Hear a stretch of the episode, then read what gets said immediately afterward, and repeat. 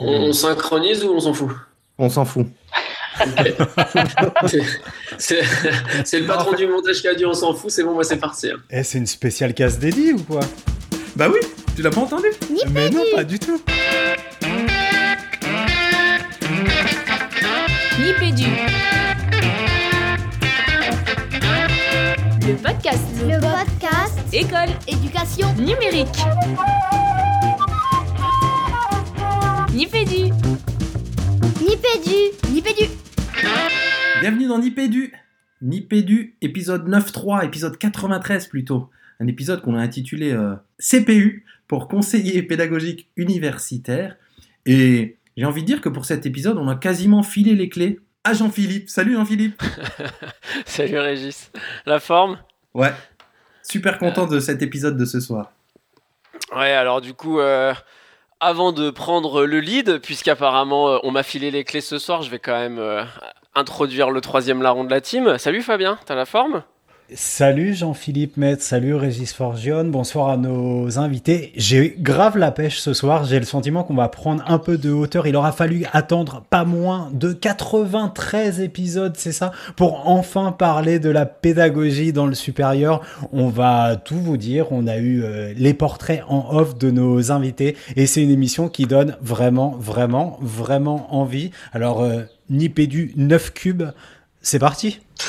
C'est parti, 9 au cube, ça fait, ça fait beaucoup. On a, on a justement pas mal d'invités, donc ça va être une très très chouette émission et bien riche qui, qui vont se présenter, mais je vous propose qu'on se lance tout de suite justement dans la première partie de l'émission.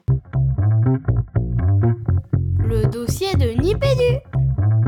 Le dossier. Alors, première partie de l'émission intitulée Enseignant-chercheur ou chercheur-enseignant Et je laisse donc tout de suite la parole à, à Jean-Phi pour euh, lancer les présentations peut-être de, nos invités? Ouais, on va peut-être commencer par ça. Alors, euh, du coup, nous en avons trois avec nous, des invités, et puis je vais euh, leur laisser le temps de se présenter chacun, et puis déjà, bon, on est quand même galant à Nipédu, donc on va commencer par la dame qui est parmi nous. Alors, Sarah, qui es-tu? Bonjour, euh, moi je suis donc Sarah Lemarchand, euh, je suis conseillère pédagogique. Euh, je travaille dans une école d'ingénieurs qui s'appelle Télécom ParisTech. Et puis j'ai une autre casquette, je travaille dans un autre endroit qui est un très gros paquebot qui s'appelle l'Université Paris-Saclay. Je suis chargée de mission innovation pédagogique là-bas. Merci Sarah.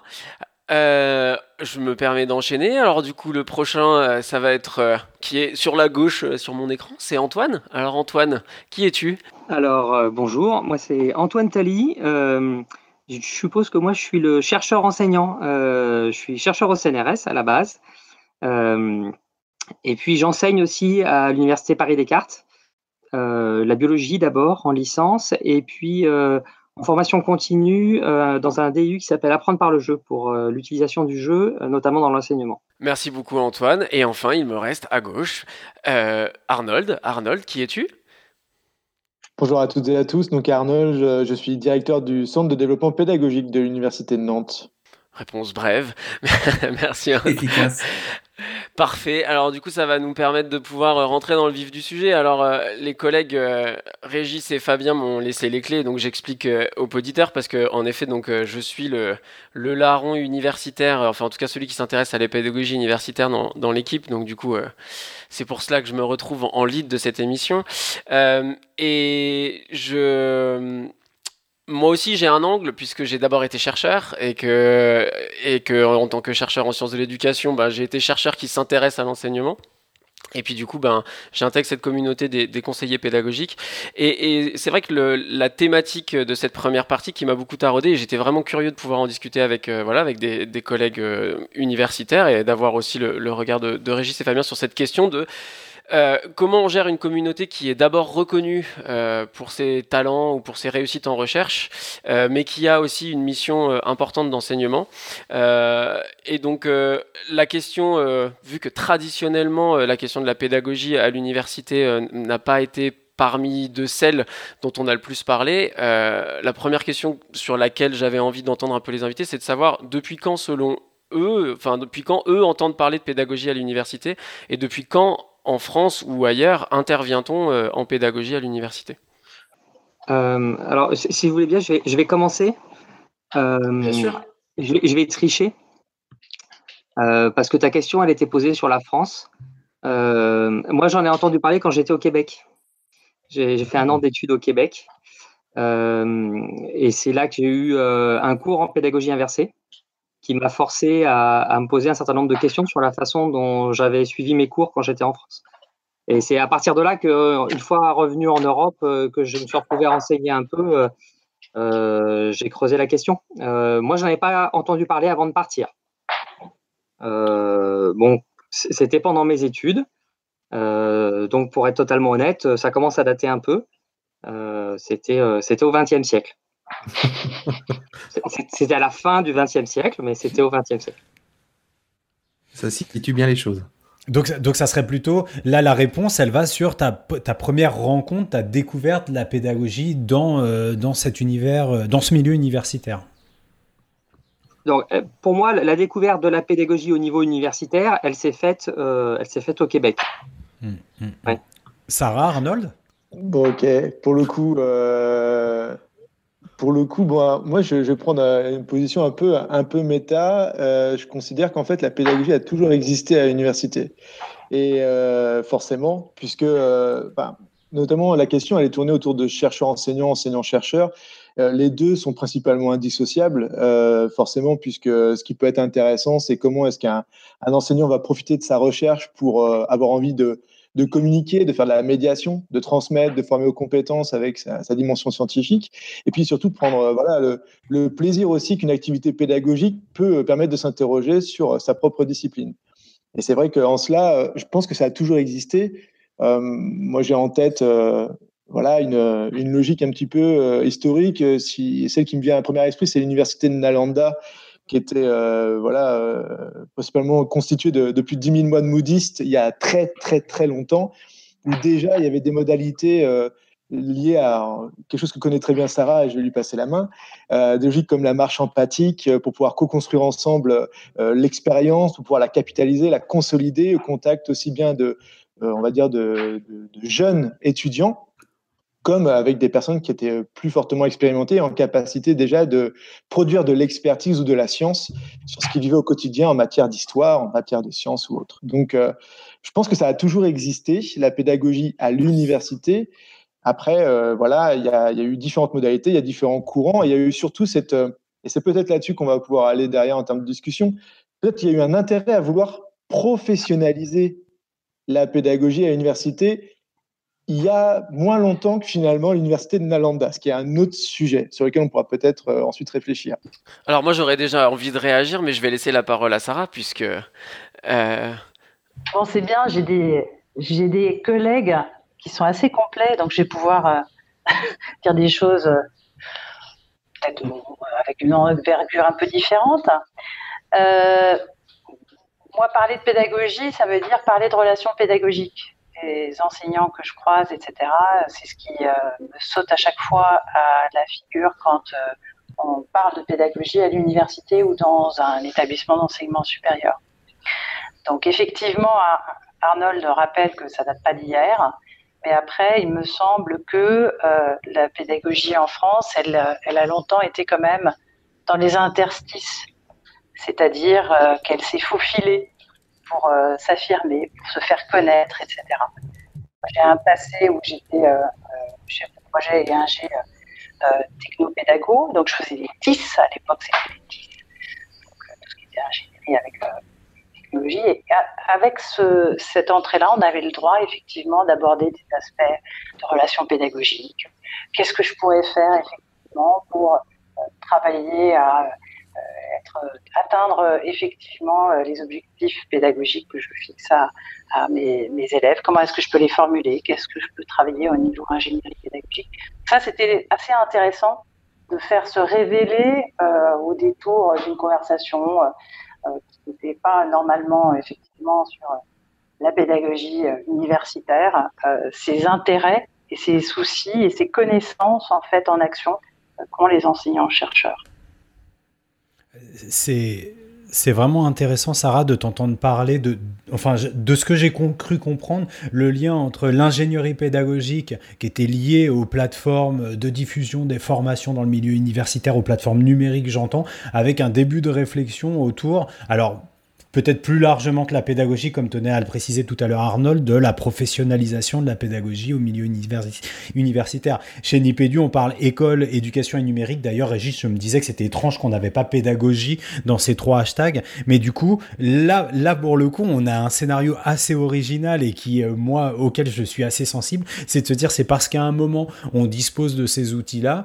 qu'on va réfléchir à l'ingénierie pédagogique et que ça a une répercussion sur la formation en réel. Est-ce que je prends un Est-ce que les choses se sont un peu passées comme ça? Euh, Est-ce qu'il y a une vraie corrélation entre les deux? Moi, je pense que dans, dans certains établissements, ça s'est passé comme ça. Dans d'autres, euh, sûrement, sûrement non. Mais euh, pour moi, c'est justement la question des interstices qui a été questionnée à un moment et qui il y a une grosse évolution actuellement. Effectivement, on, arrête de, de, rentrer par la fenêtre pour parler effectivement de pédagogie universitaire. On arrive enfin à rentrer un peu par la porte c'est plus confortable et ça permet de réinterroger des, pratiques ou euh, des méthodes qui sont déjà en place, euh, sur lesquelles il y a beaucoup d'expertise, euh, avec une mise en perspective qui parfois va un petit peu plus loin, il me semble, sur la question de la professionnalisation en particulier. Alors là, tu as repris, tu as repris la question de la, pédagogie. Enfin, tu as repris le terme pédagogie universitaire. nous, par exemple, on est maître d'école avec avec Régis. Aujourd'hui, on ne parle pas de, pédagogie du secondaire, on ne parle pas du pédagogie du primaire ou de la maternelle. Il y, a, des spécificités derrière la pédagogie euh, à l'université, et si oui, lesquelles? La question s'adresse à tout le monde. Hein. Euh, si, je peux dire un mot là-dessus, à mon avis, euh, une des spécificités, c'est justement que ceux qui enseignent à l'université sont en général aussi chercheurs. donc, ils ont des choses à amener de leur recherche vers les étudiants. Euh, il y, a sans doute une, tension entre les deux activités. Euh, c'est aussi l'intérêt de votre question, euh, chercheur et enseignant ou enseignant et chercheur. Il y a ce problème de savoir si on passe, si le temps qui est passé à enseigner est, perdu pour la recherche ou pas. Je, suis certain qu'il y, a beaucoup de gens qui le ressentent comme ça. Euh, je, suis persuadé du contraire. En fait, c'est pour ça que j'enseigne, en fait, hein, puisque euh, en théorie, je suis pas censé en faire beaucoup, moi, d'enseignement en tant que chercheur.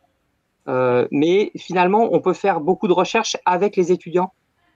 Euh, c'est pas forcément le plus le plus naturel, c'est pas forcément comme ça qu'on fait tout le temps.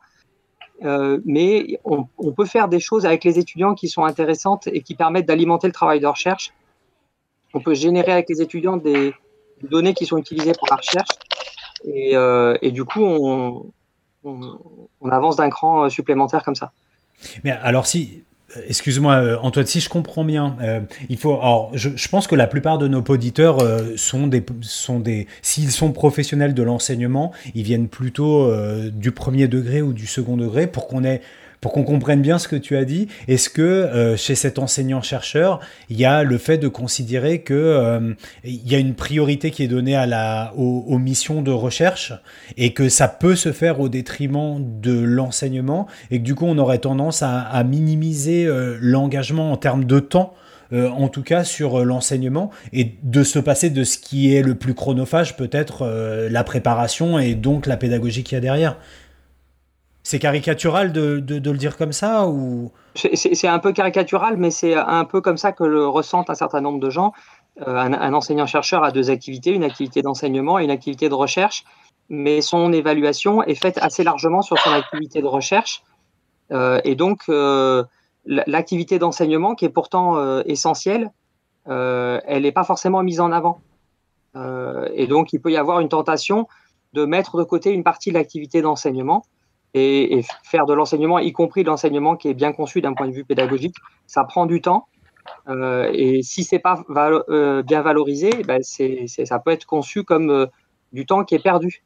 l'argument que j'essaye de faire, c'est que justement, on peut, en faisant bien l'enseignement, générer de la recherche Et cette recherche-là, du coup, elle, réconcilie les deux activités.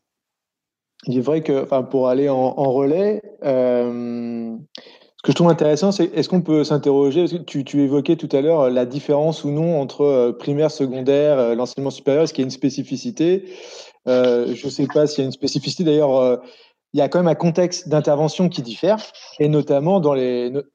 On, peut évoquer, on peut s'interroger peut-être sur euh, cette, euh, cette, différence de contexte qui peut être qu'à la fois, peut-on considérer que le primaire et le secondaire euh, créent des situations d'apprentissage où les connaissances sont déjà produites et validées par des institutions, alors que comme vient de l'évoquer Antoine, qui peut être intéressant, je ne dis pas que ça ne se fait pas dans le primaire et le secondaire, hein.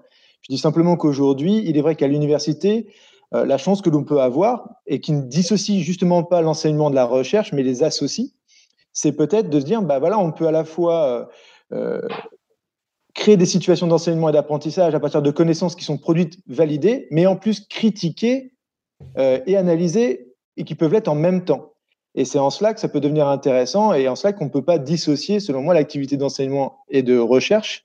C'est que systématiquement, on peut avoir des, conditions qui sont favorables euh, pour l'intervenant, en tout cas dans l'enseignement supérieur, et, qui associe en fait tout ce cheminement autour, pas simplement de la production ou de l'intervention avec des connaissances qui ont été euh, produites et validées, mais bien avec des connaissances qui sont produites et validées, voire qui peuvent être re-questionnées pendant même le cours, par exemple. Euh, ça peut être le cas dans le cadre d'activités avec des doctorants, ça peut être le cas dans des activités autour de communautés d'enseignants ou de retour d'expérience voilà, avec une production scientifique derrière et de la méthode. Je pense que c'est peut-être euh, voilà, un questionnement moi, qui, m'anime.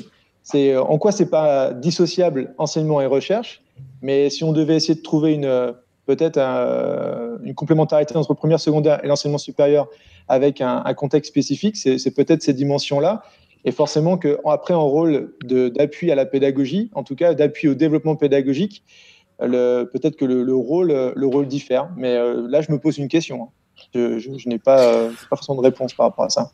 Alors, en, vous écoutant, euh, j'entends cette, cette, cette, idée qui semble forte dans, dans, vos propos de dire que on peut pas vraiment dissocier la pratique d'enseignement et la pratique de recherche puisque les deux se nourrissent dans une forme de dialectique. Ce que je comprends bien euh, j'allais dire, euh, de ce qu'elle devrait être euh, théoriquement, mais la question que je me pose, c'est est-ce que c'est effectivement ça pour une majorité des enseignants-chercheurs de l'université française aujourd'hui, ou plus largement de l'université francophone, puisqu'on parlait du Canada, puisque en ce qui me concerne, je vous parle entre guillemets depuis la Suisse. est-ce que, même si en tant que conseiller pédagogique, on peut avoir cette conception, est-ce que là, dans une émission de radio où on essaye de mettre un peu les choses à plat, on n'aurait pas tout intérêt à aussi se dire que euh, cette vision ne l'est pas pour plein d'autres enseignants-chercheurs et que justement c'est peut-être euh, là-dessus qu'il faut essayer de discuter pour, euh, bah, pour, les, pour, pour les éveiller, enfin je sais pas. C'est là aussi pour moi une vraie question.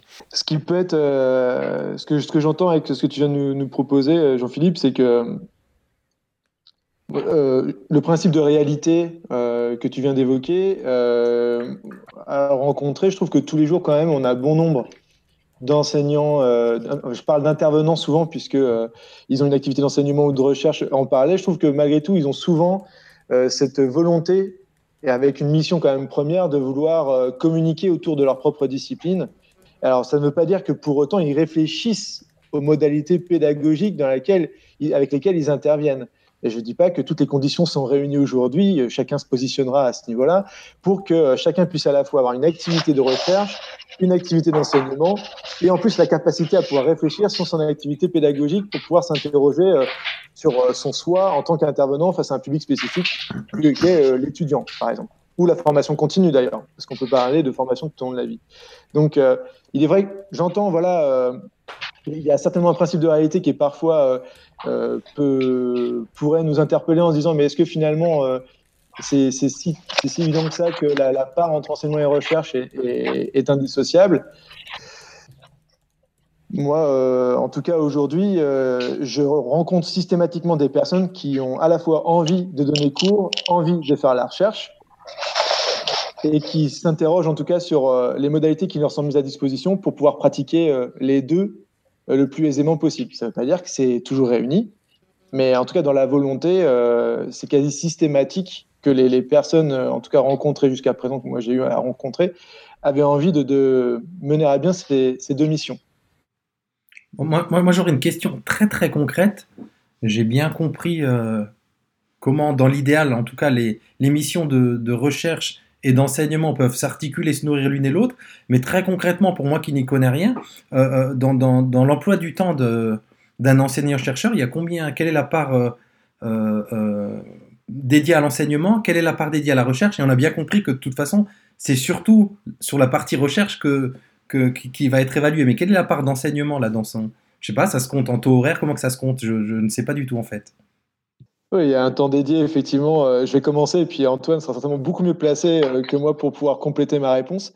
Euh, juste une petite réflexion. allez, on va aller sur des logiques de rectification. C'est peut-être manquer d'humilité, mais aujourd'hui, les, les, carrières d'enseignants-chercheurs ne sont plus simplement louées, enfin, évaluées sur leur recherche. C'est justement ce qui peut être intéressant dans le contexte actuel, en tout cas français c'est qu'il y a un certain nombre de leviers et d'accélération pour valoriser l'implication dans le développement pédagogique en tant qu'enseignant.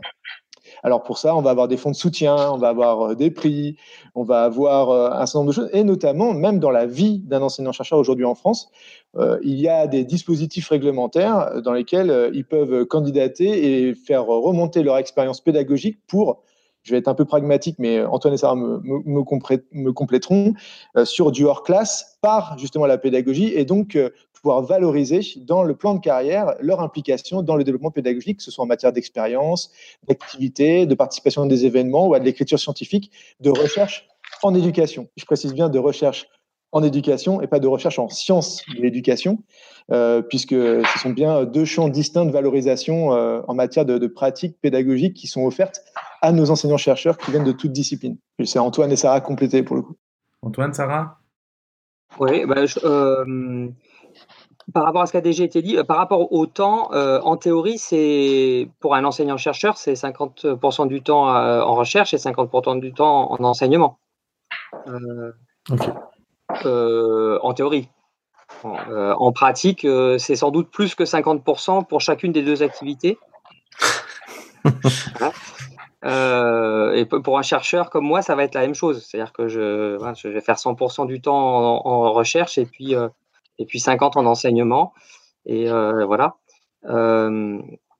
et hum, ensuite, sur les progressions, il y, y, a quand même des, des, freins à certains paliers euh, je pense par exemple euh, pour le passage de maître de conférence à professeur, il faut l'HDR, et pour l'HDR, il faut un certain nombre de papiers. HDR, c'est?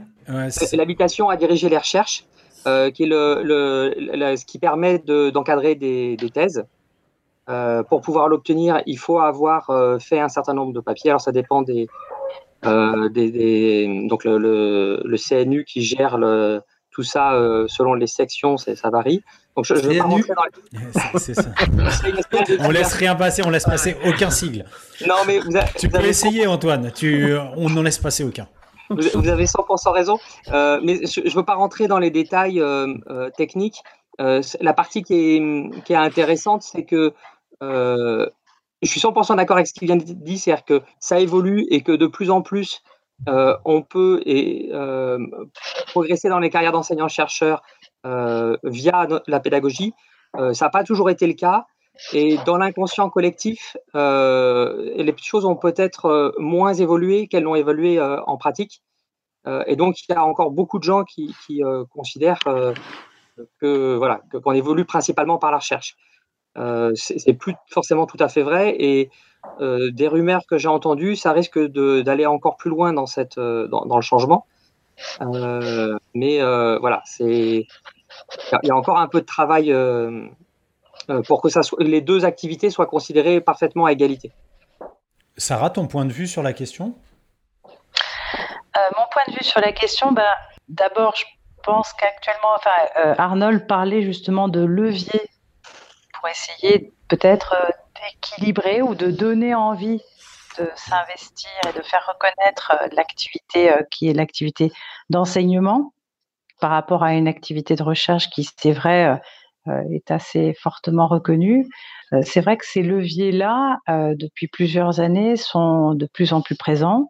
On parle, Arnold parlait de fonds de soutien sur l'enseignement. Moi, je sais par exemple que dans, mon contexte, on lance un certain nombre de, aides pour travailler sur des projets pédagogiques qui permettent d'analyser ces pratiques, qui permettent d'aller un petit peu plus loin et justement de faire reconnaître auprès de ses collègues que ça aussi, ça se, on, peut, enfin, recueillir des fonds, euh, avoir des sommes d'argent pour euh, aussi son enseignement. Parce qu'il y a quand même euh, dans le travail de l'enseignant-chercheur, alors peut-être fortement en école d'ingénieur, je ne sais pas, la logique de recherche de financement. Donc qui effectivement euh, affecte beaucoup euh, euh, l'activité par je dois monter absolument des, des, projets pour répondre à un certain nombre d'appels à projets en recherche, je dois financer ma recherche ou financer mes doctorants, etc. et là, le contrepoids, il se fait au fur et à mesure par la, le lancement d'appels à la fois au niveau du ministère et dans d'autres d'autres cercles, enfin dans d'autres sphères plutôt, euh, pour essayer aussi de montrer que euh, on peut aussi soutenir euh, des démarches de qualité quand il s'agit de, de, pédagogie, de réfléchir sur son enseignement, d'innover, de transformer, de tenter des choses. Ça, c'est la première chose. La deuxième chose, je trouve aussi qu'il y a une part croissante sur euh, la formation. On se forme aussi maintenant à. Il des questions maintenant aussi de se former en enseignement et à la pédagogie la carrière de l'enseignant-chercheur, c'était quand même beaucoup. Effectivement, il y a, il y a tout, le, tout le parcours de la thèse et d'autres, d'autres étapes importantes liées à la recherche. Euh, mais euh, actuellement, il y a aussi euh, qui parle de la formation des nouveaux maîtres conf à la pédagogie et de façon explicite. Donc, je crois que actuellement, il y a un, équilibre qui commence à, se faire à la fois d'un point de vue réglementaire, et puis d'un point de vue incitation euh, à euh, essayer de trouver un équilibre et euh, d'avoir une reconnaissance pour ces deux parties. Et encore, je pense qu'il n'y a pas que deux parties qui sont enseignées et faire de la recherche parce que c'est forcément lié mais il y a aussi plein plein d'autres missions que enfin bon on va peut-être pas creuser ce soir parce que métier d'enseignant-chercheur, je pense, est assez complexe et avec beaucoup, beaucoup de multitâches. C'est vraiment un homme orchestre de plus en plus en ce moment. Mais euh, ça va même au-delà, justement, de cette articulation entre euh, enseignement et recherche.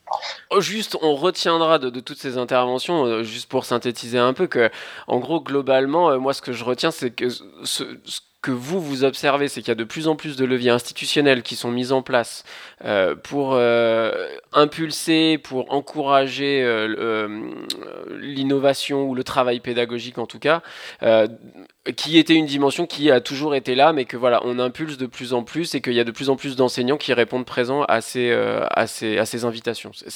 si on résumait, c'est bien ça l'essentiel du message. Alors, euh, Antoinette arrive euh, à point nommé, j'ai envie de dire, puisqu'on on va peut-être, euh, pour l'accueillir d'abord entre nous, lancer un premier break, Régis, dans cette émission passionnante. Et, tu vas voir la pirouette que je, vais faire là, qui va être totalement incroyable, parce que quand je vois la, petite, toute la bande là, de personnes qui est en bas, là, il y a un grand nombre de, de petits profils, vos petites têtes, et moi, ça me rappelle un bon vieux jeu, Fabien, les Lemmings. Tu vois la pirouette comme elle vient de loin? Bravo. Oh Parce que papa, à quoi tu joues, il nous a fait une superbe petite euh, capsule euh, pour nous remettre dans l'ambiance. Je ne sais pas si vous vous rappelez de ce jeu. Les Lemmings, ces petits personnages qui construisaient, qui faisaient des trous, qui explosaient. On laisse tout de suite la place à la capsule de papa, à quoi tu joues. Bonjour à toutes et à tous. Aujourd'hui, après un tweet de Fabien Hobart qui criait haut et fort son amour pour les puzzle games et plus précisément les lemmings, vous savez, ces petits êtres auxquels on avait enlevé le cerveau et qui ne savaient faire que deux choses, marcher et une autre action spécifique dans laquelle chacun était spécialiste. Alors certes, les lemmings se posèrent en tant que référence du puzzle game, mais Fabien, aujourd'hui, on a bien plus que des petits amas de pixels qui viennent lamentablement se jeter dans un trou les uns après les autres tels des moutons de panurge. Dans le genre, nouvelle référence du puzzle game, je vous propose aujourd'hui le dernier jeu de Jonathan Blow, The Witness. The Witness, c'est la quintessence du puzzle game. Le jeu vous propose d'arriver sur une île dont on ne sait rien et dont on ne nous dit rien. On rencontre très vite un écran et sur celui-ci une énigme, un puzzle que l'on devra résoudre. Là encore, sans la moindre indication. Cependant, Jonathan Blow ne nous laisse pas sans rien et chaque écran, chaque écran énigme sera une aide pour comprendre la suivante. Résoudre une série de ces énigmes vous permettra de débloquer les suivantes pour mettre en marche un rayon de lumière qui pointe vers un endroit précis de l'île. Il y a comme cela plusieurs régions à explorer et donc plusieurs rayons à allumer, à mettre en route pour accéder enfin à la fin du jeu et percer le mystère de l'île. Alors, c'est vrai que résumé à cela, le jeu ne, paraît pas particulièrement sexy, mais euh, une fois sur l'île, impossible de penser cela. Déjà, l'île en elle-même est magnifique et rien que le fait de se balader dedans est une activité zen à part entière. Ensuite, les puzzles. Si au début ils sont relativement simples, hein, il s'agit de, euh, sur une grille, de relier un point A à un point B. Euh, et cette règle-là sera la seule règle constante jusqu'au bout du jeu le niveau de difficulté va très rapidement augmenter et tout aussi rapidement vous allez avoir besoin d'un accessoire de jeu supplémentaire, l'indémodable combo papier-crayon.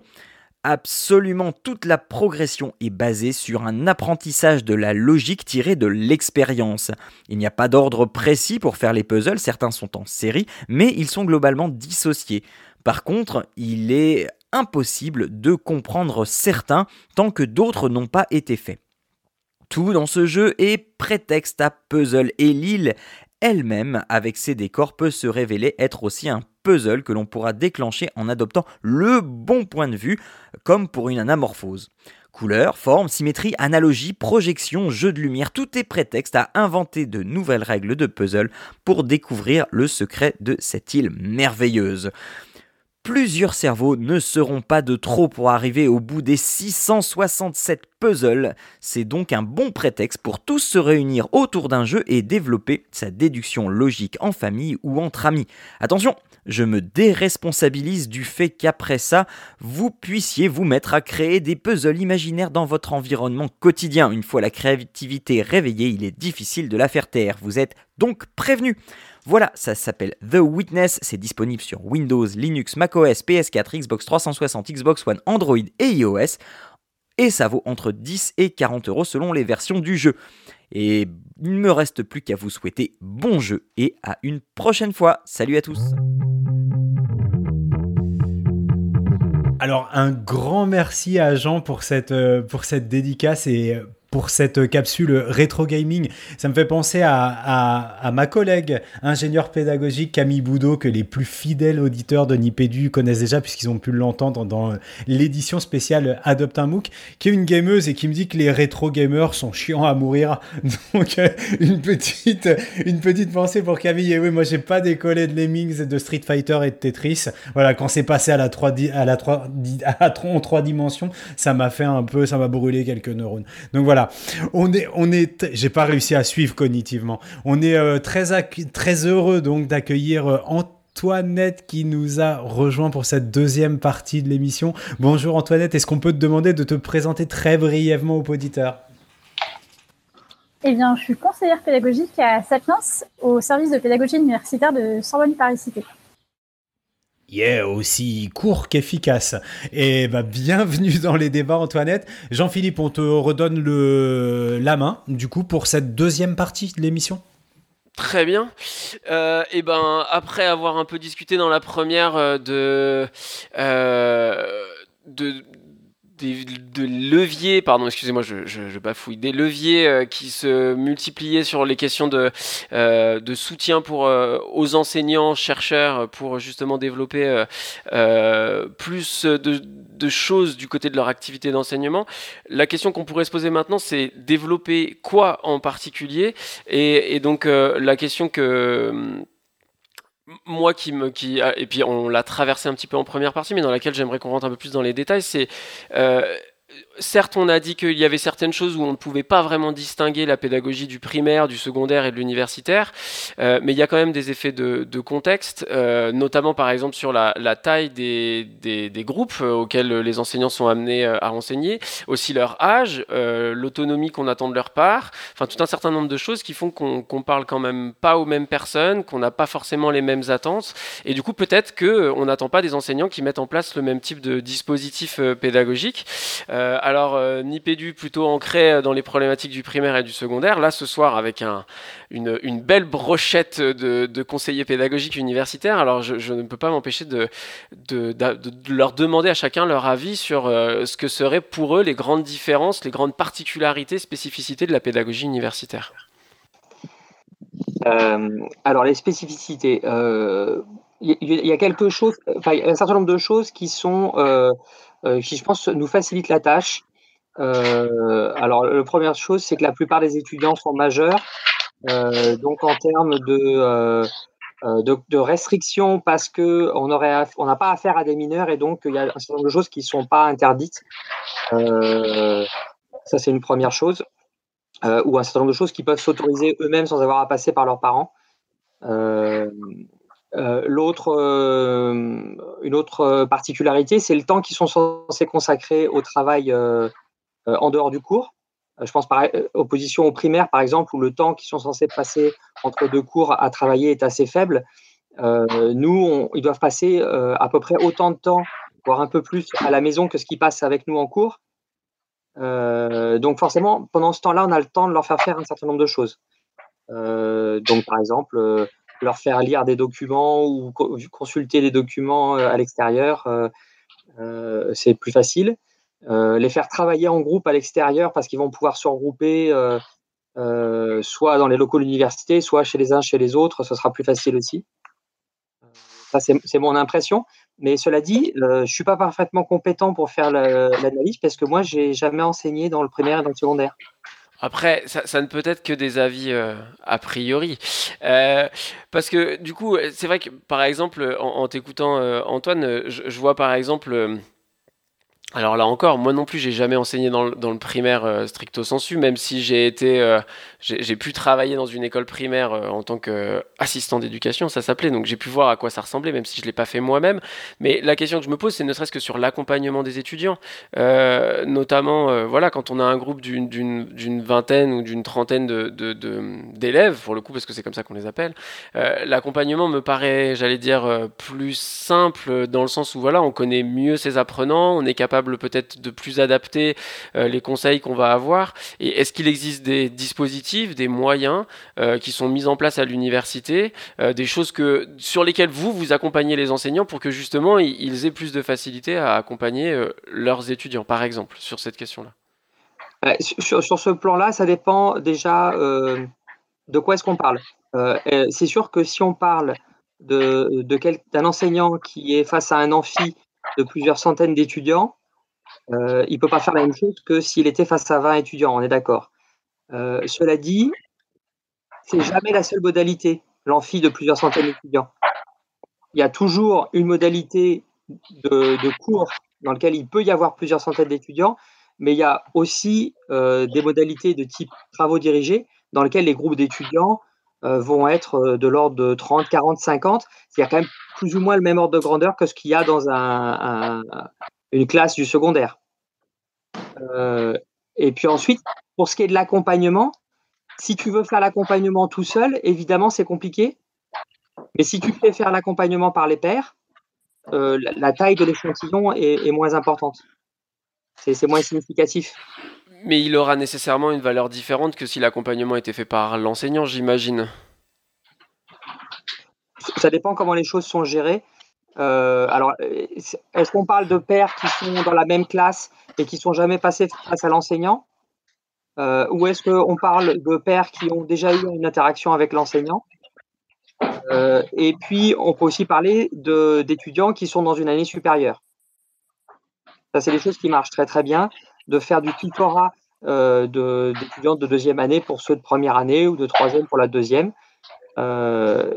Et, à ce moment-là, l'accompagnement, il peut être très, très, euh, très, très large pour tous les étudiants. Et c'est extrêmement formateur pour ceux qui font le tutorat aussi. Donc ça, c'est une modalité qui est, euh, qui est très efficace et qui est peut-être plus facile euh, à mettre en œuvre dans le supérieur parce que on, a des leviers pour que les élèves des classes supérieures puissent être motivés pour le faire. je dirais qu'il y, y, a deux leviers potentiels. Un, c'est la possibilité d'avoir un petit dédommagement. et deux, la possibilité d'avoir ça qui est comptabilisé euh, dans le, cadre de, euh, ce qui est reconnu euh, en, tant que cours. Il y, a, de plus en plus d'universités qui mettent dans leur maquette des, unités d'enseignement, des UE, dans lesquelles on peut reconnaître le fait qu'un étudiant a fait du tutorat. Et donc à ce moment-là, avoir fait du tutorat, c'est reconnu et, donc il y a des, crédits qui sont accordés pour ça. Euh, et donc, les étudiants vont pouvoir le faire volontiers. Ça, à ma connaissance, ça n'existe pas dans le secondaire. Il y a, en, complément de ce qui vient d'être évoqué, euh, et sans rentrer dans trop d'approches, euh, trop d'approches théoriques, c'est vrai qu'on a parfois deux courants qu'on tente de mettre en opposition, en tout cas, on va dire en complémentarité plutôt qu'en opposition, que sont la pédagogie et l'andragogie. Euh, même si euh, l'andragogie, c'est-à-dire euh, qui principalement tournait sur le fait qu'on crée les conditions favorables pour qu'un adulte puisse se donner sa propre forme, c'est peut-être une hypothèse qu'on peut émettre, différence de public entre un public de, on va dire, de premier degré, où on peut peut-être s'autoriser à, et encore, j'aimais ça encore en questionnement, à s'autoriser à ce que l'enfant ne se pose pas de questions sur le, but, le sens donné à l'intervention, et c'est vrai que dans, euh, euh, à l'université, et on voit d'autant plus avec les événements euh, actuels, l'esprit critique ainsi que le fait de donner naissance à ce que l'on fait, se projeter, donc créer des conditions favorables en tant qu'enseignant pour à la fois, certes, avoir la sensation d'avoir appris quelque chose qui me soit utile pour pouvoir agir derrière, et certainement, en tout cas, un, élément différent, en tout cas complémentaire de ce qui diffère peut-être entre le premier, second degré et, et euh, l'enseignement supérieur. Alors là, c'est plutôt sur le, les modalités d'intervention, combien même euh, je, je mettrai encore des, des sur, tout ça, dans, l'idée que, euh, au final, je, je, pense aussi que quand on arrive à un certain niveau de scolarité, certainement qu'on continue à donner du sens sur, surtout sur, sur l'action qu'on veut mener et sur les, les, les choses que l'on apprend, d'autant plus à l'adolescence. Mais peut-être qu'il y a des, certainement des, personnes qui veulent compléter euh, ou infirmer ce que je viens d'évoquer. Alors, je, voulais. Euh, on espérait entendre la voix un peu d'Antoinette, mais on sent que ça a l'air euh, compliqué du côté de la connexion.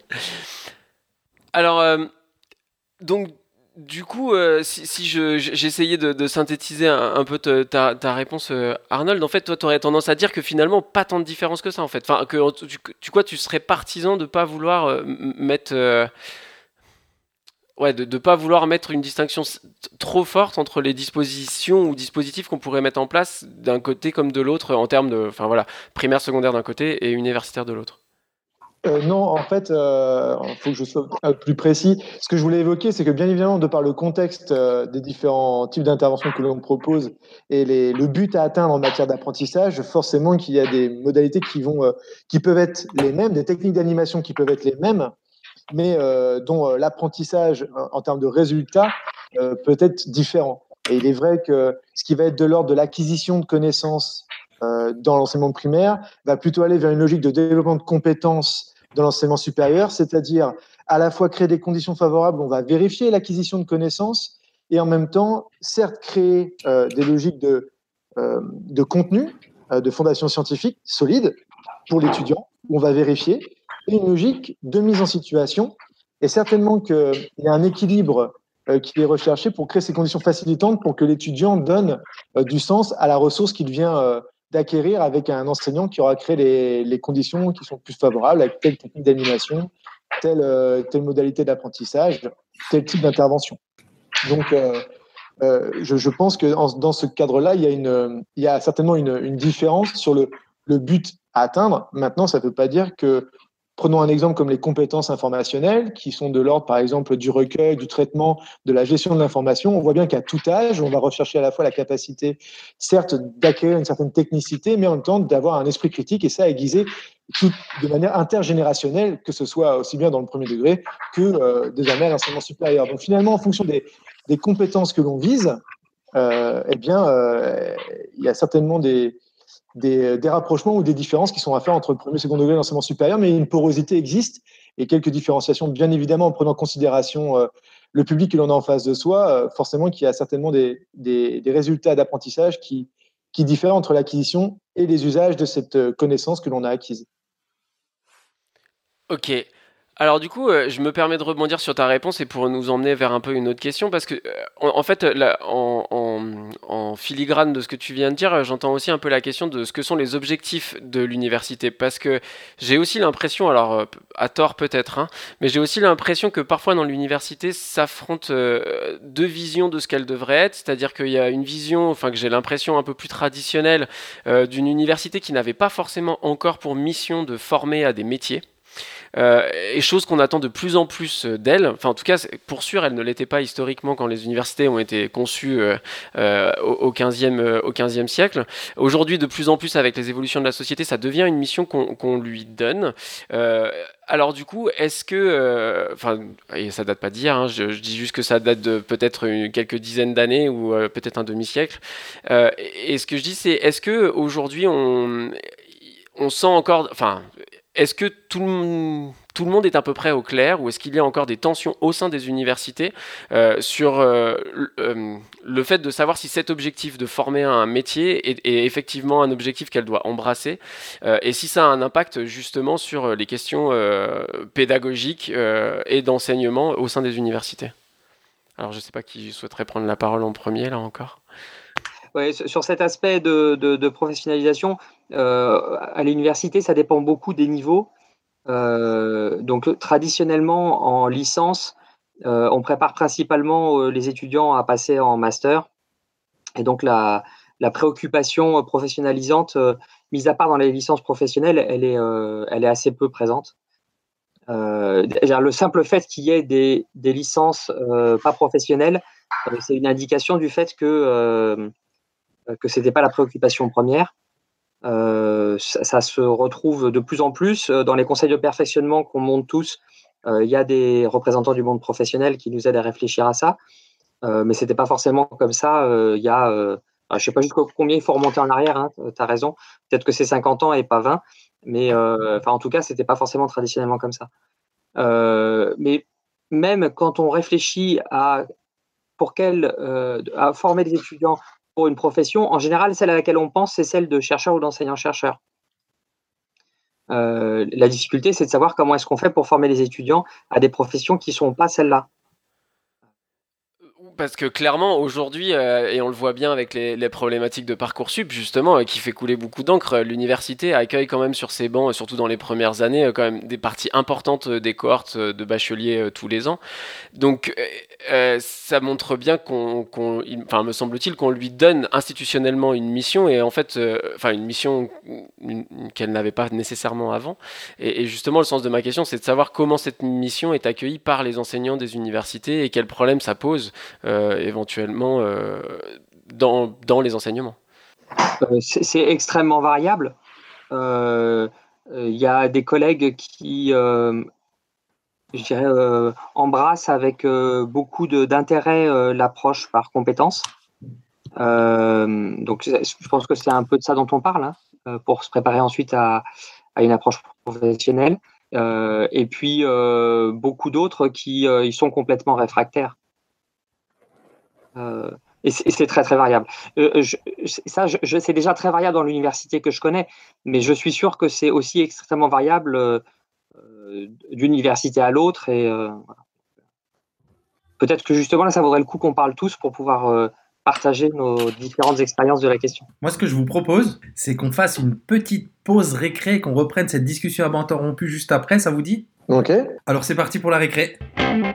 C'est la récré. C'est la récré.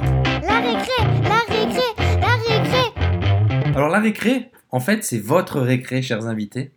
Euh, On va vous laisser libre parole pour euh, ce dont vous avez en- envie de parler, quelque chose de récréatif, de d'amusant, de, de formateur, tout ce que vous voulez. Enfin, formateur, pas trop, ça reste quand même une récréation. Donc vous pouvez même être potage, on adore ça. euh. à vous la parole, qui veut se lancer Alors, je sais pas si c'est récréatif, mais en tout cas, euh, là actuellement, euh, je redécouvre euh, avec grand plaisir l'album des Pink Floyd de 75, euh, Wish You Were Here, voilà, où finalement, à bon son de gratte électrique sur Shine on You Crazy Diamond, je me, je me projette dans une philosophie émancipatrice à, à, à Syd Barrett, et je vous avoue que ça fait du bien de se reposer, quoi dans une ambiance un peu psycho, euh, psychédélique. Et euh, c'est un petit moment que j'avais envie de partager avec vous parce que ça, ça permet de- d'avoir une respiration, une petite parenthèse. C'est mon, mon moment récré euh, de l'instant, en tout cas. Excellente récré. Ah ouais, c'est récréatif, c'est clair. Allez Antoinette. Si je veux bien continuer dans l'idée du moment récré, euh, une des choses qui m'habite à l'heure actuelle, c'est euh, la méditation et le yoga yengar. Donc, euh, j'adore euh, me mettre sur la tête, prendre le temps de, euh, bah, de faire de la méditation le matin, le midi, le soir. C'est euh, vraiment ce qui me plaît particulièrement en ce moment, notamment à Paris où euh, il y a absolument plein de gens partout. Et j'aime bien ce petit moment à moi, en fait, de méditation euh, ou de yoga yengar qui est à la fois euh, posé mais hyper dynamique. Ah, je connaissais pas. le- le- tu dis comment yoga Yengar yoga? yengar. I, Y, hein, c'est ça? Ouais, c'est avec un Y. I-Y-E-N-G-A-R. Et c'est quoi les spécificités du yoga yenga par rapport au yoga yoga? T'es sur la tête. C'est un... hormis le fait de se mettre sur la tête, c'est que c'est un yoga extrêmement dynamique euh, qui vient toujours dans, de- enfin qui vient toujours d'Inde, mais euh, c'est vraiment l'idée d'aller plus en profondeur et euh, et que ce soit en fait quelque chose de dynamique à la fois euh, pour le corps et pas uniquement quelque chose de euh, méditatif, mais qui permet d'aller euh, d'aller plus loin et de se dépasser. Il y a des postures qui sont assez assez difficiles dont la posture du guerrier qui est assez chouette. Tout un programme. Ça se pratique seul, ça se pratique en groupe, ça se pratique en extérieur, en intérieur. Il y a des préconisations? Ça se pratique euh, seul le matin et euh, j'adore pratiquer aussi avec mon groupe du jeudi soir qui est absolument génial. Casse dédié. À vous la suite, qui se lance? Euh, bah, moi, je Sarah. vais, Ouais, Antoine. je vais- je vais tricher. Euh, je, je vais partager quelque chose qui est ludique, euh, mais pas que, parce que je m'intéresse beaucoup aux jeux sérieux. Euh, en fait, on a, je, je suis très très content. On a un, un jeu sérieux qui s'appelle Pangu, P-A-N-G-U, qui vient de sortir sur le store d'Android, euh, qui permet de s'amuser avec des molécules. Donc euh, voilà, si vous voulez vous amuser avec des molécules, euh, sortez votre téléphone portable et, euh, voilà, et, et dites-nous si ça marche à peu près ou si s'il y a des choses qu'il faut qu'on améliore. Mais du, du coup, quand tu dis quand tu dis nous, on, qui est-ce qu'il y a derrière euh, Pangou? Alors, il y a, euh, c'est la licence Frontières du Vivant euh, qui, euh, qui nous permet de faire ça. Euh, on a conçu ça avec une collègue qui s'appelle euh, Samuela Pasquali, qui est professeure euh, à Paris 5 et, et puis, il y a une équipe, un collectif qui s'appelle Blueprint, qui, a, fait la réalisation technique. Donc, c'est un, un beau petit jeu. Nous, je trouve ça sympathique. Et je vous invite à le télécharger. Ça, donne envie et je me disais que là on est typiquement dans la récréation. N'hésitez pas les uns les autres de nous parler des réalisations qui sont faites dans un cadre euh, de cours notamment pour nous donner des éléments concrets de, cette, euh, de cette pédagogie euh, en milieu universitaire. Sarah, c'est ta récré maintenant. Il va falloir que tu réactives ton micro qu'on a sournoisement coupé sans que tu t'en rendes compte. Euh, Qu'est-ce que je pourrais vous partager? Euh, Moi, il y a deux choses en fait euh, qui me réjouissent euh, là en ce moment. C'est d'abord vendredi matin, en début de la grève, les TGV ne marchent pas, c'est pas grave, je m'en fiche. Je vais prendre un blablacar et je vais aller rejoindre des amis à Rennes pour aller au festival Mythos où je les retrouve régulièrement. Euh, c'est un festival de musique qui est un vieux festival, euh, mais euh, dans lequel on découvre toujours des petites pépites. Euh, J'ai des souvenirs euh, assez sympas sur euh, l'un des premiers concerts de Bertrand Belin, avec un, une bonne présence sur scène. Après, on n'aime on pas, hein. j'avais euh, j'avais trouvé ça assez extra. Je ne connaissais pas du tout à l'époque. Et puis, euh, sinon, euh, La Femme ou euh, Feu Chatterton, hein, qui avait vraiment. Ah, euh, j'adore Feu Chatterton. Ouais. Et là, je crois que la petite surprise qu'ils me font, c'est qu'ils ont réussi à me trouver une place pour Feu Chatterton euh, vendredi soir ou quelque chose comme ça. Donc euh, ça, euh, ça me, ça m'habite bien. Et puis il y a un autre truc aussi que j'aime bien parce que c'est juste un prétexte pour sortir dehors, aller regarder les fleurs et tout ça. C'est peut-être parce que je vieillis, mais euh, les arbres, la nature, etc. ça m'intéresse de plus en plus. Ralentir aussi. Et, euh, un peu. Euh, Il y a un, un, MOOC, euh, pourtant c'est un MOOC, il faudrait que je prenne des vacances, mais c'est euh, Stella Botanica euh, qui pousse en fait à bah, étudier, euh, en gros la, la botanique est plus étudiée, paraît-il. Ils ont fait un MOOC pour continuer à étudier, à partager leur savoir sur différentes plantes, euh, etc. Qu'est-ce que c'est qu'une plante? Moi, je suis assez nulle là-dedans, donc je, découvre plein de trucs. Et surtout, ce qui est chouette, c'est qu'ils nous invitent à aller dehors, observer des plantes, les prendre en photo, faire euh, notre séance paparazzi euh, pour ensuite partager avec d'autres gens qui suivent le MOOC, qui nous donnent évidemment des adresses sur la maison, de l'environnement ou des choses comme ça qui sont juste à côté de chez nous pour s'ouvrir et puis rencontrer des gens. Plus, il fait beau en moment à Paris. Donc euh, là, euh, ce matin, j'étais euh, dans le parc Montsouris en train de photographier euh, des petites fleurs euh, dans la pelouse. C'est vachement agréable.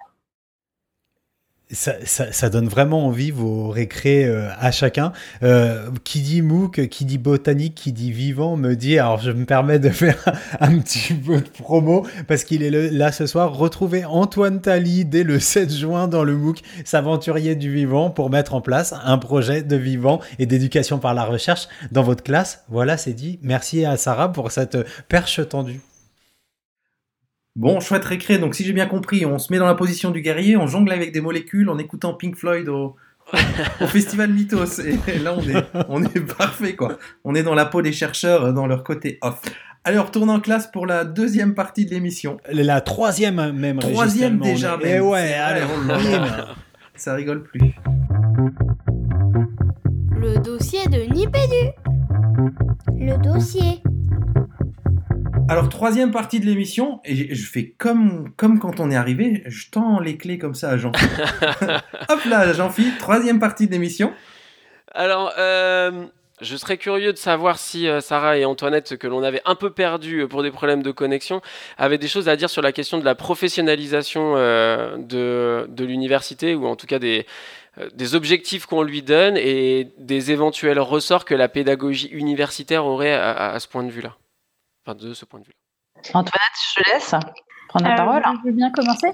Je sais que au sein du VSPC, on a eu pas mal de- d'enseignants qui étaient assez réfractaires sur euh, tout ce qui était euh, de l'ordre de Parcoursup et toute la sélection qui, qui, va, y a- qui va y avoir euh, derrière.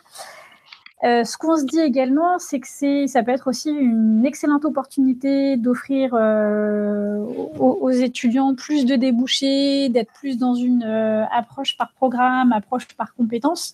Donc, d'essayer de travailler sur cette partie-là, de travailler plus sur les objectifs pédagogiques avec les enseignants. Mais en tout cas, moi, de mon côté, je sens pas mal de- d'enseignants réfractaires. Et alors, du coup, comment tu essayes de. Comment tu essayes de agir face à eux? Qu'est-ce que tu leur proposes? Quel discours tu peux leur tenir? Quelles difficultés tu as? Est-ce que tu trouves des leviers dans ta pratique pour essayer justement de, euh, alors je sais pas, de les convaincre. Je sais pas si c'est le mot. Je sais même pas si ce serait souhaitable. Mais comment tu réagis euh, face à ces, enseignants réfractaires? Il y a d'une part l'idée de d'être plus sur le fait que euh, les étudiants apprennent mieux si on est plus dans une idée de compétences, euh, d'approche par, programme, sans forcément être uniquement sur l'idée du débouché. Parce que si on commence par cette première idée de départ, je sais que la plupart des enseignants qu'on peut avoir sont réfractaires. Alors que si on, parle plutôt euh, du fait que les étudiants apprendront mieux si on est dans une idée d'apprentissage par compétence, ça c'est l'une des manières de pouvoir avancer avec eux. Alors, du coup, je me tourne vers Sarah. Est-ce que tu aurais. euh, Alors, du coup, Sarah, il faut de nouveau réactiver ton micro. Juste pour re- rebondir sur euh, les enseignants ré- réfractaires, je pense que il y en a, enfin, à mon avis, peut-être pas partout, mais pas loin. Donc, euh, c'est comme, enfin, dans tout métier, dans tout, enfin, je travaille aussi dans des, histoires d'innovation pédagogique, sachant que l'innovation, ben, c'est déjà changer un petit peu quelque chose de, sa pratique au quotidien. Donc, c'est vraiment très, très différent d'un lieu à l'autre, euh, d'une pratique à l'autre, etc. Mais euh, c'est vrai que euh, de toute façon, je pense que le réfractaire, on le trouvera partout. Il y a l'image du crayon là sur l'innovation avec la mine affûtée ou au contraire les gommeurs ou sinon je sais pas je sais pas si vous voyez l'image à laquelle je, fais référence euh, je pense que des gens qui ne voudront pas y aller, il y en aura toujours. Après, euh, ça viendra sans doute au bout d'un certain temps. Voilà. Euh, moi, ce que je trouve dans l'histoire de la professionnalisation, c'est déjà donner envie, effectivement, travailler sur des réussites avec des enseignants-chercheurs. Et je donne peut-être, je me permets de donner un petit exemple de quelque chose qui, à mon avis, marche plutôt pas mal, qu'on a mis en place pour essayer au fur et à mesure de d'accompagner les enseignants et de commencer une démarche de professionnalisation. Nous, on a une école d'hiver en pédagogie qui se base beaucoup sur les acteurs, en fait, c'est-à-dire les enseignants-chercheurs qui ont essayé des choses et qui ont envie de les partager à d'autres enseignants-chercheurs. Donc, il y a euh, des enseignants-chercheurs de l'ensemble des écoles des mines et des écoles des télécoms qui viennent de toute la France euh, pour trois jours où on se réunit ensemble et où on parle de pédagogie, où on travaille avec un expert, par exemple sur les thèmes de la motivation ou d'autres thèmes qui sont importants et qui sont euh, euh, des thèmes en général qui sont le carrefour de plein plein de, de pratiques ou de réflexions communes. Et là-dessus, sur la professionnalisation, en fait, on a une approche qui est plutôt échange entre pairs, s'appuyer sur euh, un expert euh, euh, qui est capable vraiment de donner un cadre et à, la fois aussi d'accueillir ben, la réaction de chacun et puis travailler sur une évolution au fur et à mesure d'une année à l'autre des pratiques enseignantes.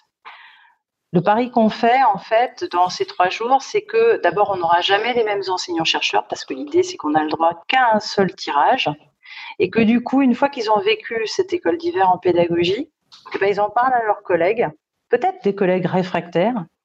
En tout cas, moi, j'ai, euh, au bout de la quatrième édition, vu venir des gens que j'avais jamais rencontrés. Donc, c'était vachement sympa parce que euh, ils avaient euh, été convaincus que ben, enseigner, c'est aussi un métier qui peut s'apprendre, se travailler, auquel on peut accorder aussi du temps. Et euh, c'était pas forcément des conseillers pédagogiques qui lui avaient dit, ou c'était pas une injonction, mais c'était ses, collègues qui avaient vécu quelque chose, mais vécu vraiment. Hein. Euh, c'est-à-dire, c'était pas une injonction de, la direction de l'école ou des choses comme ça, mais vécu un partage de pratiques pédagogiques et puis évolué et ensuite expérimenter. Voilà. Je sais pas si je suis très claire dans ce que je vous partage. Si, si, si, tout à fait, tout à fait. C'est un très beau dispositif dont je suis assez fière d'être, euh, voilà, d'avoir été à l'origine avec toute une équipe. extrêmement clair, Sarah. Et euh, pardon, Enfin, l'idée c'est qu'est-ce que, à, l'instar de, Sarah, qu'est-ce qu'il existe? Tout à l'heure, on parlait de Pangou, du jeu qui avait été en partie développé par, euh, par les licences frontières du vivant euh, d'Antoine. Concrètement, les réalisations avec vos étudiants ou les réalisations pour inviter les, les enseignants à découvrir et à, et, à s'emparer des de modalités pédagogiques dans, à l'université, il y a quoi concrètement? Vous avez d'autres exemples à nous apporter comme ça, Oui, bah, c'est vrai qu'on a aujourd'hui vraiment des beaux espaces d'accélération qui sont proposés par les uns et par les autres, euh, des retours d'expérience et autres qui peuvent être consolidés, capitalisés, échangés.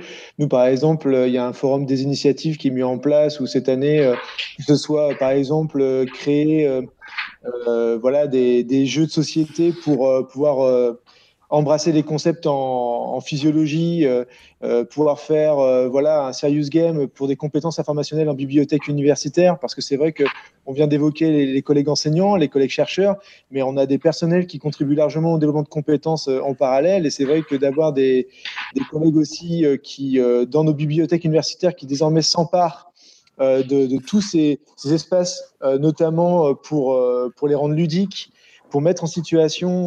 voilà, c'est aussi des, initiatives un peu fortes sur lesquelles on peut aussi, à un moment donné, qu'on peut mettre aussi en lumière. Voilà, aujourd'hui, il y, a vraiment bon nombre d'actions qui sont, qui sont mises en œuvre, beaucoup d'événements.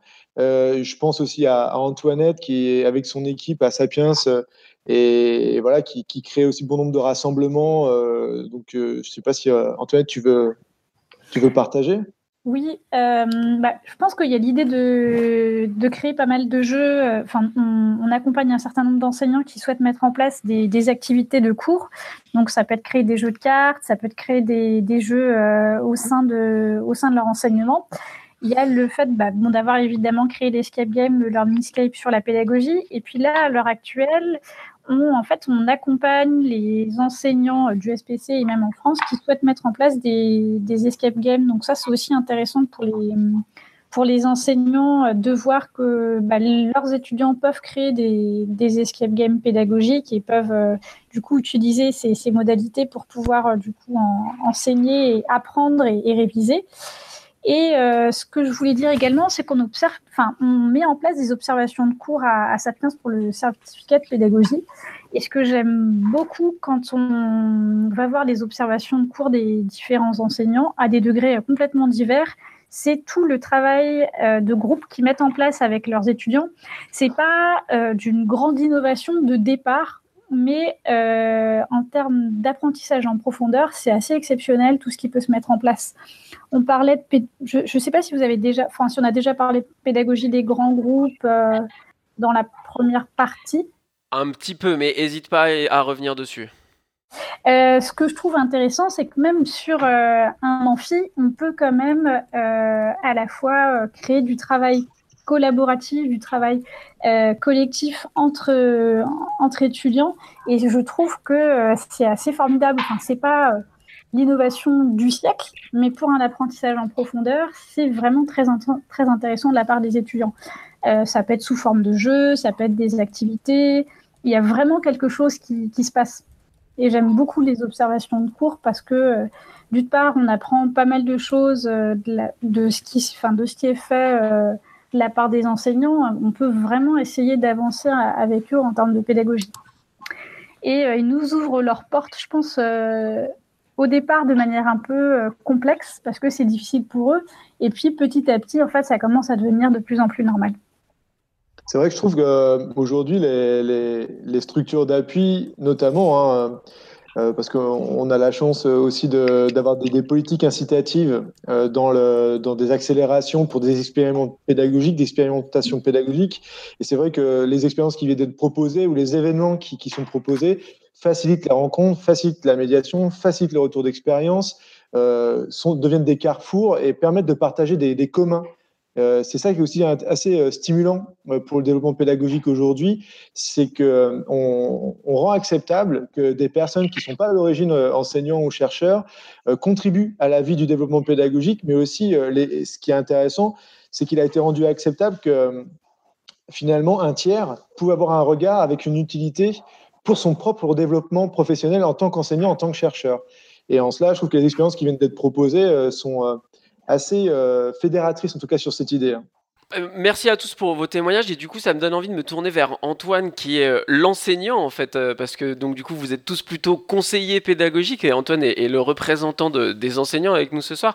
Du coup moi je serais curieux de lui poser une double question. La première c'est de savoir si déjà et tu en as mentionné une un peu en, début d'émission. Quelles sont tes expériences de, de, formation que tu aurais toi-même suivies sur la pédagogie universitaire Où en as-tu suivi?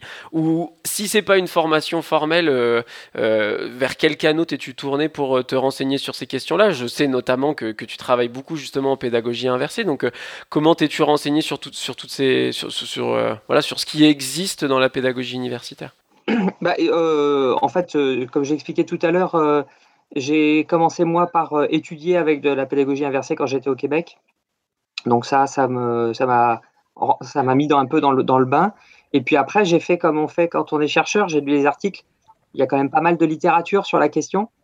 Euh, et donc, euh, et on retrouve sur la pédagogie inversée le travail de Mazur, par exemple, le prof de Harvard. il y en a pas mal d'autres.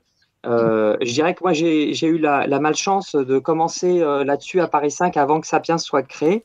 donc, j'ai bricolé un peu et, puis après, je, je, suis arrivé au point où bah, j'étais à peu près content de ce que j'avais commencé à, mettre en place. la, façon dont je progresse maintenant le plus, c'est en ouvrant ma classe. C'est-à-dire que euh, on, prétend qu'on le fait pour, que, euh, pour apprendre des choses aux autres. Euh, et en fait, on en profite pour apprendre plein de trucs des autres. donc dès que j'ai l'occasion, je le fais. Et encore récemment, pendant la, semaine de la classe inversée, on a ouvert la classe. Il y a Sapiens qui est passé avec des, gens qui étaient en formation chez eux. et j'ai, à nouveau, j'ai prétendu que, que, je le faisais pour leur bien, mais dans le débriefing, j'ai appris plein plein de choses. Euh, et actuellement, c'est comme ça que je me forme le mieux. Ok, et eh ben je crois que merci pour euh, ce petit tour de table sur cette question. Alors les garçons, point de vue timing, c'est l'heure qu'on se reprenne une petite bouffée d'air peut-être, non? Ouais, mais j'aurais même tendance à, dire on, on, peut filer sur un, un, coup de cœur, coup de gueule qui va nous emmener doucement vers la fin de cette émission? Allez, inspiration, coup de cœur, coup de gueule. Inspiration. Inspiration. Coup de cœur. Coup de cœur. Coup de gueule. Coup de gueule. Alors, chers invités, encore une fois, c'est à vous. Et là, euh, on l'avoue, on l'a pas souvent et donc on les aime d'autant plus. C'est les coups de griffe. Donc, si vous en avez des coups de gueule, n'hésitez pas. Mais évidemment que l'inspiration et, le coup de cœur sont les bienvenus aussi. Hein. Est-ce que, est-ce que, euh, allez, on, je vais commencer par, par, par la droite avec Sarah peut-être. Je la vois déjà sourire. Alors, je sais ah non, ah, ah, elle nous fait un grand nom. Alors. Moi, je veux bien commencer sinon. Ah, Antoinette a un coup de gueule. en fait, je peux parler d'un coup de cœur, coup de gueule. C'est un peu les deux. Euh, je suis ravie qu'il euh, y ait eu un décret pour la formation des, enseignants-chercheurs et je trouve que c'est une super belle opportunité. Et je, enfin, voilà, je, suis ravie et, et, ça démontre que tout le travail qu'on met en place dans les services euh, d'appui à la pédagogie a du sens et qu'on n'est pas là pour rien. Euh, en mode coup de gueule, ça m'énerve euh, que euh, certains, enfin, certaines structures reprennent ce décret dans le sens où bah, c'est super, il faut former les enseignants, mais en fait, on va les former à tout et n'importe quoi. Donc, je rêve que ce soit bien. Enfin, voilà, je rêve, c'est un grand mot, mais j'aimerais bien qu'on fasse bien attention à tout ça, et que s'il y a un décret pour la formation des enseignants, ça soit vraiment de la formation à la pédagogie et pas euh, à Excel ou autre chose. Quoi. Je suis désolée, je suis petite. Euh. C'est un. Est-ce que c'est un décret qui est euh, publié, Antoinette, ou qui est en préparation? Non, non, c'est un décret qui est publié, qui date du 9 mai 2017, qui oblige les nouveaux maîtres de conf à être formés à la pédagogie. Euh, il y a également eu maintenant l'arrêté du 8 février 2018 euh, qui explique en fait qu'est-ce qu'il en est et donc euh, c'est très clair là-dessus. Il y a vraiment de la pédagogie à mettre dedans et c'est pas tout et n'importe quoi. Joli petit coup de griffe, on aime. qui, prend la main Coup de cœur Coup de gueule Inspiration? Dans le thème. Hein. Je sens qu'Arnold, il, a envie de se lancer. Ah. Euh, un coup de gueule, euh, coup de gueule et coup de pichenette. Euh, pour le coup, c'est vrai que il y a un petit coup de cœur. Bah, il y a voilà, il y a le futur événement organisé par l'Agence internationale de pédagogie universitaire qui déroulera à Cotonou, voilà, sur un bel événement international francophone où euh, justement on va pouvoir faire du retour d'expérience, on va pouvoir euh, partager, on va pouvoir discuter, on va pouvoir se stimuler, se donner envie les uns les autres par, euh, par des initiatives en pédagogie, en recherche, avec des praticiens qui réfléchissent, avec des chercheurs qui veulent donner envie avec des nouveaux concepts et avec des collaborateurs pédagogiques toujours plus affûtés pour, pour soutenir voilà toutes ces initiatives. Et puis le coup de pichenette parce que il semblerait voilà que de plus en plus ce type d'événement euh, ne soit accessible qu'à des, des, des, grandes structures qui ont été lauréats d'un certain nombre de, de financements, de projets d'investissement d'avenir. Euh, et donc, on peut s'interroger sur le fait que, bah voilà, euh, aujourd'hui, des, très grands événements qui rassemblent, bien sûr, ils ne vont pas tous au Bénin.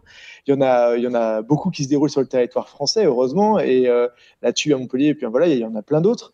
mais c'est vrai que tous ces grands événements qui peuvent rassembler, qui peuvent être très stimulants, doivent-ils devenir que euh, je dirais accessible en tout cas, qu'à des, des, structures qui ont la possibilité, en tout cas, de pouvoir euh, se payer, entre guillemets, le voyage ou les frais et autres. Donc, c'est un, un, sujet. Demain, est-ce qu'on ne doit pas s'interroger sur de nouveaux types d'événements qui rassemblent? C'est euh, voilà, euh, le coup de cœur et le coup de pichenette en pédagogie euh, universitaire francophone. J'aime bien le coup de pitchonette, c'est Ouais. rigolo. derrière, derrière les oreilles. Ouais, c'est ça. Ça fait bien mal, surtout quand il fait froid. Euh, Antoine? Euh, alors moi, je vais partager euh, une réflexion autour d'un mot qu'on utilise beaucoup, euh, qui est innovation. Euh, c'est un, mot qu'on aime bien. Et, je pense qu'il est utilisé à tort et à travers. Il y a plein de choses qui sont géniales, qui sont très très efficaces et qui sont absolument pas innovantes. Il y a des choses qui sont efficaces depuis très longtemps et qui euh, malheureusement restent le futur de l'éducation depuis euh, plus de 100 ans. Je pense euh, ce qui a été lancé par Montessori par exemple. Euh, et donc je trouve que ce serait bien que ce mot-là on l'utilise à bon escient. Voilà. Et, en même temps, il y a tellement de choses géniales qui, qui sont amenées tous les jours et, qui font que les choses progressent pour les étudiants et pour leurs enseignants. Donc voilà, je- je- j'espère que ça va, on va continuer à innover pour que les choses continuent à s'améliorer, euh, mais pas juste innover pour innover. Et, euh, voilà, c'était, mon, mon- comme, comme les autres, quelque chose qui était à la fois un coup de gueule et, et, et qui n'en était pas Et, ce- et- et ce qui me donne l'occasion de rappeler à voyais nos Fabien qui auditeurs levait son doigt comme ça. qui trépignait sur son, sur son tabouret. Retrouvez dans notre saison de Nipédu le triptyque spécial innovation avec André Tricot, le déplacement sur EDOS 64, innovation utile ou futile, et bien entendu l'indispensable, l'excellente, l'irremplaçable Françoise Cros dans euh, l'épisode 92 sur l'innovation pédagogique. Là, vous aurez la, la totale. Et donc, il nous reste, non, elle, elle, elle s'est sauvée en fait. Je crois qu'elle elle, elle voulait échapper au coup de cœur, coup de gueule. coup de- Sarah, elle est, plus, elle, est, elle est carrément plus là. Allez, le mantra du mois. Le mantra du mois? Mantra du mois? Le mantra du mois. Je- on peut faire un coup de gueule euh, mantra du mois ou pas? Ah ouais, bah évidemment. Alors, ok, alors moi je fais un coup de cœur mantra du mois et puis après on donnera la parole à nos invités. Le coup, euh, un coup de gueule mantra du mois. S'il vous plaît, arrêtez de dire que tout seul on va plus vite et à plusieurs on va plus long. Merci. Parce que Attends, pour de vrai, à, à plusieurs on peut aller vite et loin en fait. Ça dépend avec qui tu cours, hein. Bah, mais ça, eh, il y a du casting derrière. Ah bah voilà, c'est tout est dit là. Bon, c'était une drôle de rubrique mantra du mois, les garçons. Alors, avant de, avant de finir l'émission, euh, une, une idée piquée à la télé, c'est est-ce que parmi nos invités, il y en a un, une qui aura envie de dire quelque chose qu'il n'a pas pu dire pendant l'émission? Je sais que parfois on est frustré, on arrive au bout, on se dit Ah, j'aurais eu envie de dire ça, j'aurais dû dire ça. C'est le moment ou jamais. Et dans quelle émission t'as piqué ça? Je crois que c'est chez Ardisson à la télé. Alors, euh, vous, pouvez, vous pouvez dire non, hein, vous avez dit tout ce que vous avez envie, ou c'est le moment vraiment. La frustration, c'est la construction, donc euh, finalement, c'est parfait. Le mantra du mois. Ok. on l'aura eu, on l'aura eu. c'est ça. Euh, traditionnellement, dans Nipédu, on, on- on demande à la fin à nos invités où est-ce qu'on peut éventuellement retrouver bah, peut-être vos, vos travaux de recherche ou vous-même quelque part sur un blog ou, ou sur les réseaux sociaux? Si vous avez des blogs, des réseaux sociaux ouverts publiquement. Euh, bah, moi, c'est possible de me retrouver sur Twitter. Tout sur Twitter, du coup, je suis Antoinette Beau. Parfait, on mettra ça dans les notes de l'émission. Euh, Antoine? Euh, le plus simple, c'est sans doute aussi Twitter, euh, Ant Tali. Euh, J'ai un petit blog, mais qui n'est pas très alimenté euh, ces derniers temps. Une chaîne YouTube qui n'est pas très alimentée non plus. Donc, euh, je pense que Twitter, c'est encore le plus efficace. Parfait. Arnold? Eh bien, euh, il y a le, le site euh, du Centre de développement pédagogique www.cdp.unif-nantes.fre. Et Sarah, on les mettra dans les notes de l'émission parce qu'elle est vraiment plus là. Euh, ben, on se dit, euh, nous, à dans normalement, si tout va bien, dans un mois, les garçons? Tout à fait, on y sera. Avec grand plaisir. Euh, un grand merci à nos quatre invités. C'était Un grand merci à nos invités. Merci d'invités. Ouais, ouais. Euh, je pense qu'Arnold a raison. Il y a beaucoup de frustration derrière cette, euh, cette émission, mais on savait qu'on aurait pu, effectivement, comme, comme Régis nous invitait à le faire, la prolonger sur d'autres questions. Euh, juste pour compléter, et parce qu'on s'est tombé la même semaine, moi je vous invite à aller écouter le très très bon Rue des Écoles sur la contestation étudiante des années 60 à aujourd'hui avec l'excellente Daniel Tartakovsky sur les mouvements étudiants. Et voilà, il y avait plein de questions que j'aurais eu envie de poser euh, suite à l'écoute de cette émission et profiter de la présence de nos, de nos invités, mais ça n'a pas pu être le cas. Et, euh, et merci à toi, Jean-Philippe, pour le montage, la coordination et l'animation de cette émission. Bravo, patron. Bravo, patron. De rien, les gars, de rien. Bon, bon, encore merci à nos invités et je vous, on se dit, bah, nous on se dit à dans, à dans un mois. Ciao, ciao. Salut tout le monde. Bye bye, merci. Salut tout le monde. Gardez la pêche.